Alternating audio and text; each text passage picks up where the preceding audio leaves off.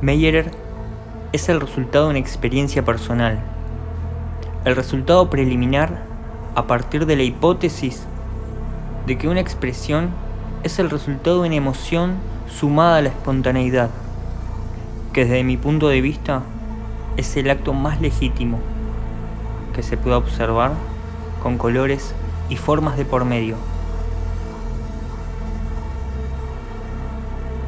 Meyer te invita a que te observes y te observes frente a otros.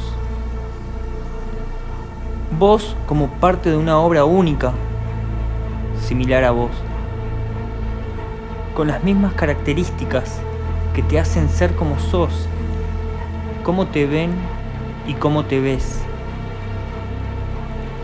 La mirada es la entrada y es la salida de las emociones, de tu ser.